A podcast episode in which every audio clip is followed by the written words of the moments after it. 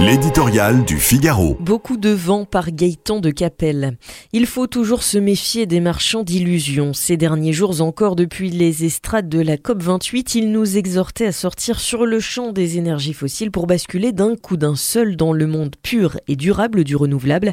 Voulez-vous sauver la planète? Que Total Énergie et consorts cessent de forer?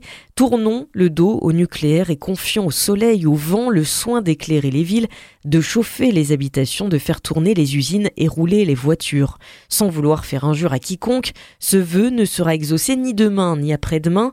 Entre le rêve d'un monde décarboné et la réalité de la vie des hommes sur Terre, existe un fossé béant que seuls les aveugles ne voient pas.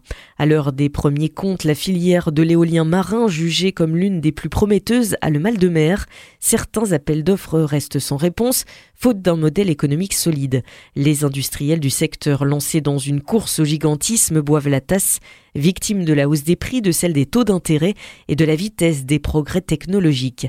L'Europe soucieuse de sa souveraineté énergétique découvre à cette occasion que la Chine, qui a déjà pris dix longueurs d'avance, étouffe le marché avec des prix défiant toute concurrence, comme elle l'a fait avec les panneaux solaires.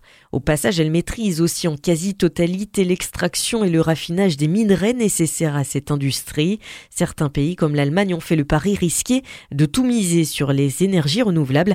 Incapables de produire suffisamment d'électricité, elle se trouve obligée de rouvrir des centrales à charbon et de polluer le reste de l'Europe sous les applaudissements de nos prêcheurs verts, lesquels voudraient que nous prenions le même chemin en couvrant la France et ses rivages d'éoliennes en lieu et place de ces centrales nucléaires? Par bonheur, ils n'ont pas été entendus. Après moult volte-face, le choix qui a été fait de relancer le nucléaire, qui assure une production abondante et pilotable d'électricité, tout en investissant dans les énergies renouvelables. Une fois n'est pas coutume, le en même temps était ici une décision de bon sens.